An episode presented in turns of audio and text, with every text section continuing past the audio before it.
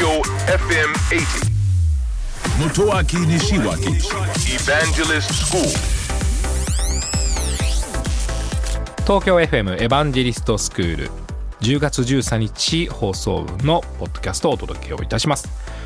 番組の中では月を目指すというお話をお届けさせていただきました。私も本当に宇宙月行きたいんですよねうん、多少のリスクとコストを払ってでも行きたいと思っていますが、まあ、その月に行きたいという旅行本体の話ではなくてそのビジネスを推進しているスペース X という会社の経営者イーロン・マスク。私はとても尊敬しています。あのまあ、IT 関係ではとても有名ですし、まあ、何よりも経営者としてもえアメリカですごく絶賛されてる方なんですがちょっと子供っぽいというかやんちゃというか、まあ、わがままというかね、まあ、そういう感じもあるんですね。私は経営者はそれでいいと思うんですよね、えーそれに従業員がついてきて投資家がついてきて何か突拍子もないことが生まれればいいと思うんですね。その突拍子もないことをイーロン・マスクはやっているんですね。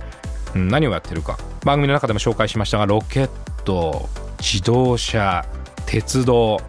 すごくたくさんのチャレンジをしているんですが実はこのイーロン・マスクさん一番最初にスタートをした会社はクレジットカードなどを使ってインターネット上で容易に決済をすることができるペーパルという会社はもともとこの人が作った企業なんですね。つまり金融から来てるんですよもともとは。金融と IT なんですね。そしてそこでとても多くの成功をま成し遂げたのでいよいよ自分のやりたいことをやっていこうということで宇宙や自動車や鉄道に移ってきたわけですね、えーとてもあの素晴らしいチャレンジですからね、えー私も応援したいし応援どころかねあのぜひいろんなものを見せていただきたいと思っております。エヴァンジェリストスクールは東京 FM で毎週土曜深夜12時30分から乃木坂46の若月由美さんと一緒にお送りしています。えー IT についてとても分かりやすく楽しくお伝えをしておりますのでえーぜひオンエアの方チェックしてください。ラジオ日経三国志。ねえ、孔明、未来が見えないんだけど。ほうそれは困りましたね。もしかして、孔明は未来が見えるのか？